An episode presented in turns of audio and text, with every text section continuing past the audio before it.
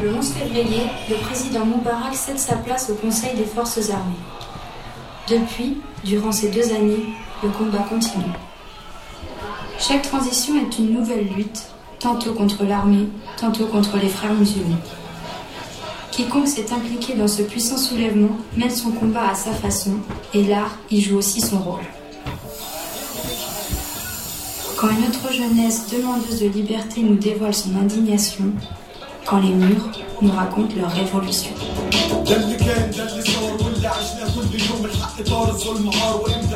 Alors je vais commencer par vous souhaiter la bienvenue à la médiathèque André Chédid. Et euh, aujourd'hui on est ravis de vous accueillir en fait et on va projeter un film, un film qui s'appelle Graffiti Baladi. Euh, on vous en a peut-être déjà parlé avant de venir aujourd'hui. Euh, c'est un film qui parle en fait de la situation en Égypte depuis 2011 et plus particulièrement entre 2011 et 2013. Et en fait, tout ça est vu sous le, prisme du street art et du graffiti. C'est ce que vous allez voir euh, bah, dans quelques minutes. Mais avant ça, je vais commencer par présenter euh, Nial Maharouf, qui est sociologue, architecte, égyptienne, et qui va euh, vous présenter un petit peu la situation depuis 2011 en, Égypte. Je lui laisse la parole. j'ai été témoin moi-même à la manifestation, aux manifestations qui avaient pris place sur la place Tahrir. Ça a débuté le 25 janvier 2011 et jusqu'au départ euh, forcé du président Moubarak. Euh, le 11 février 2011. Et au départ, je vais vous dire, euh, le peuple égyptien n'avait pas en tête l'idée voilà, de, que Moubarak, après 30 ans, le, au pouvoir, allait céder comme ça facilement, facilement sa place. Parce que en fait, la révolution avait déclenché tout, tout début parce que à cause de la police égyptienne euh, qui avait torturé euh, un jeune égyptien, un blogueur, qui avait filmé euh, par son téléphone portable les voilà les, les policiers en en traitant les, gens, par exemple, euh, dans les prisons et tout ça. Il avait accès, je ne sais pas comment. Donc, euh, on l'avait arrêté et on l'avait, euh, voilà, on l'avait torturé dans la rue devant tous les gens et il a été tué. Donc, un de ses camarades avait fait une page sur Facebook qui s'appelait Nous sommes tous Khaled Saïd, c'est son nom. Son prénom c'est Khaled et le nom c'est Saïd.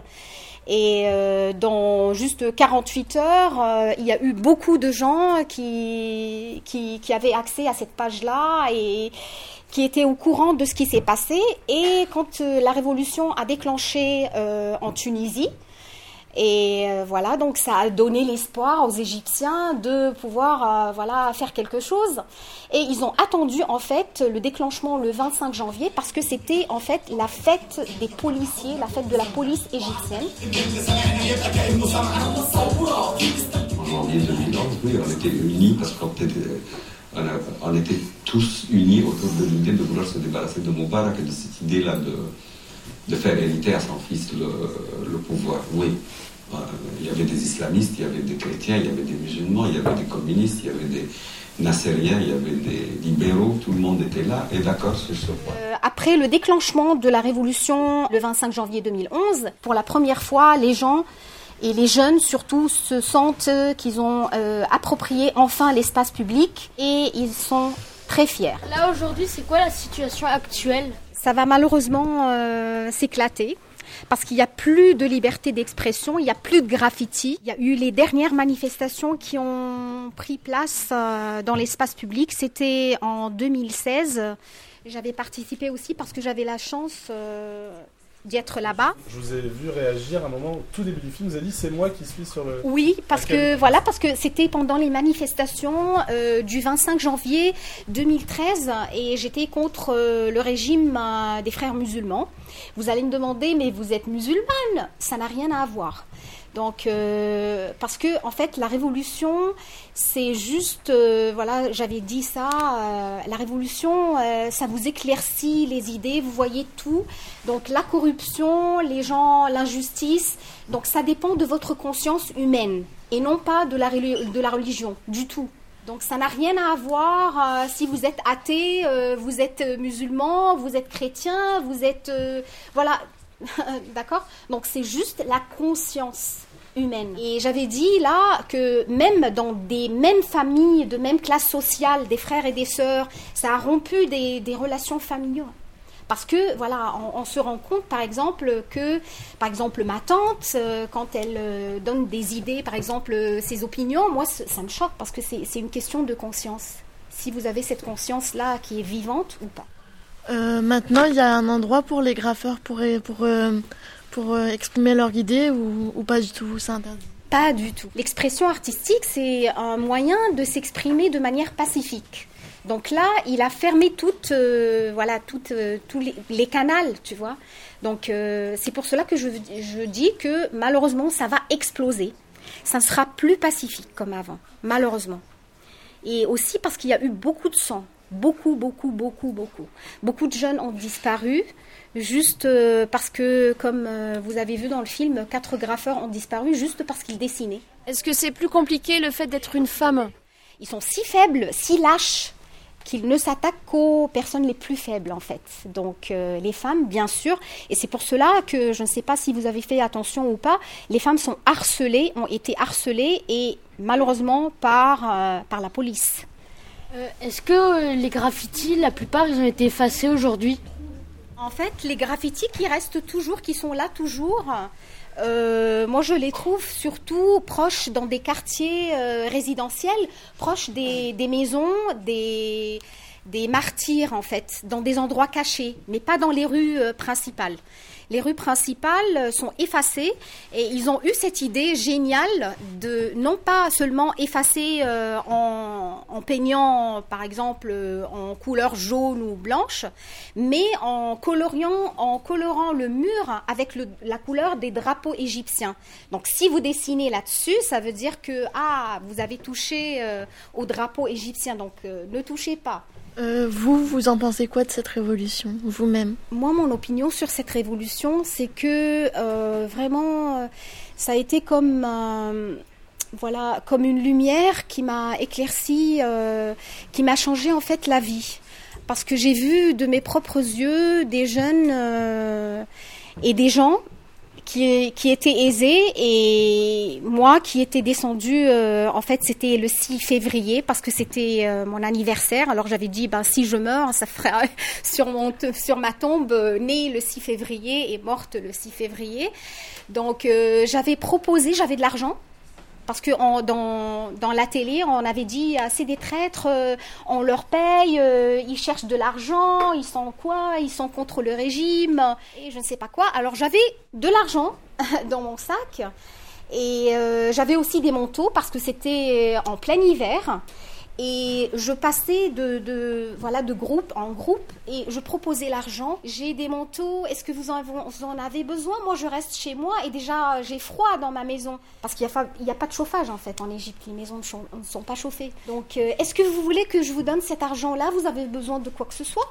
Et vraiment, j'avais les larmes aux yeux parce que personne euh, n'en avait besoin m'avait dit non madame, euh, merci beaucoup, euh, voilà, vous pouvez demander peut-être s'ils ont besoin de médicaments, d'achat de médicaments, de, de bandeaux, quoi que ce soit, euh, mais on n'a pas besoin. Donc je suis et vraiment je proposais, je proposais, j'essayais, mais prenez les manteaux au moins pour vous couvrir le soir. Non merci, on a tout ce qu'il faut, merci.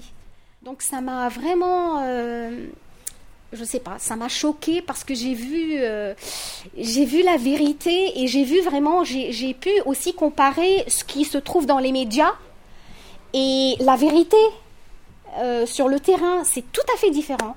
C'était vraiment pour moi un volcan. J'ai changé, ça m'a mis en question aussi beaucoup de questions dans ma tête. Pourquoi on est là? Qu'est-ce qu'on fait? Euh, est-ce que j'ai vraiment, est-ce que j'ai le, droit aussi de défendre des gens, même si je suis bien à l'aise, j'ai tout ce qu'il me faut, j'ai mon argent, j'ai ma maison, mais est-ce que je serai tranquille? Non. Voilà, on, ne peut plus être aveugle, c'est fini. Voilà.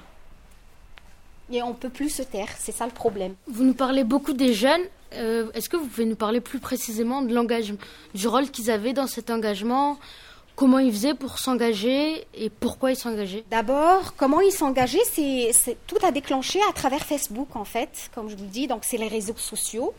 Et on a accès à ces réseaux sociaux, donc euh, s'ils en avaient besoin, par exemple, de quoi que ce soit, ils envoyaient attention, on- ou par exemple, s'il y avait un danger, euh, ou que ce soit, par exemple, attention, cette rue est bloquée, il y a des policiers dans cette rue, euh, voilà, il faut s'enfuir, partez dans l'autre rue. Donc c'était le moyen de communication entre les jeunes. Et puis, euh, pourquoi ils sont en- s'engager? Parce que les jeunes, euh, comme je vous dis, ils, représentent plus de 65% de la population égyptienne. Donc eux, c'est vraiment, l'avenir. Et malheureusement, ils n'ont pas d'avenir. Donc, euh, ils sont au chômage, ils n'ont pas d'espoir. euh, le seul espoir ma- maintenant, par exemple, pour un jeune Égyptien, c'est de s'enfuir, c'est de partir. C'est pour cela que vous trouvez, par exemple, des barques avec des Égyptiens comme des Syriens qui fuient leur pays. Parce que, voilà, ils n'ont pas de place. Tout à l'heure, vous avez parlé des médias, de la différence des médias et de la réalité. C'est quoi les différences Toujours dans les médias, surtout la télévision égyptienne, il y a toujours des mensonges. Et où la révolution s'éclatait, elle s'éclatait vraiment sur la place Tahrir. Il y avait des dégâts, il y avait des, des, des gens, il y avait du sang qui coulait. Alors, les, ben, malheureusement, les caméras étaient sur un pont qui était tout à, totalement vide. Il n'y avait personne. Il y a quelques traîtres qui essayent de, de bouleverser euh, le régime, euh, de lancer le chaos dans le pays, je sais pas quoi. Ils sont payés par euh, tel ou tel. Il y a toujours des ennemis hein, pour- contre l'État égyptien. Donc il y a toujours un ennemi quelconque, on ne sait pas. Donc voilà, attention, attention, attention, et, voilà pour contrôler les gens. Donc les médias, c'est vraiment... Et c'est pour cela que les jeunes, pendant la Révolution, avaient lancé aussi un, ben, projet qui s'appelle Kezeboun, ou les menteurs. Et ils faisaient quoi? Parce que pas tout le peuple avait accès, par exemple, à YouTube ou quoi que ce soit. Donc, ils faisaient quoi? Ils mettaient juste euh, un drap comme ça, euh, blanc, dans les, dans les rues, et ils diffusaient les films sur YouTube qui, que eux, ils avaient pris. Alors le peuple était là, assis euh, par terre, pour voir de leurs propres yeux les gens qui, qui mouraient euh, par la police. Hein. On vous remercie beaucoup. Je crois qu'on peut applaudir.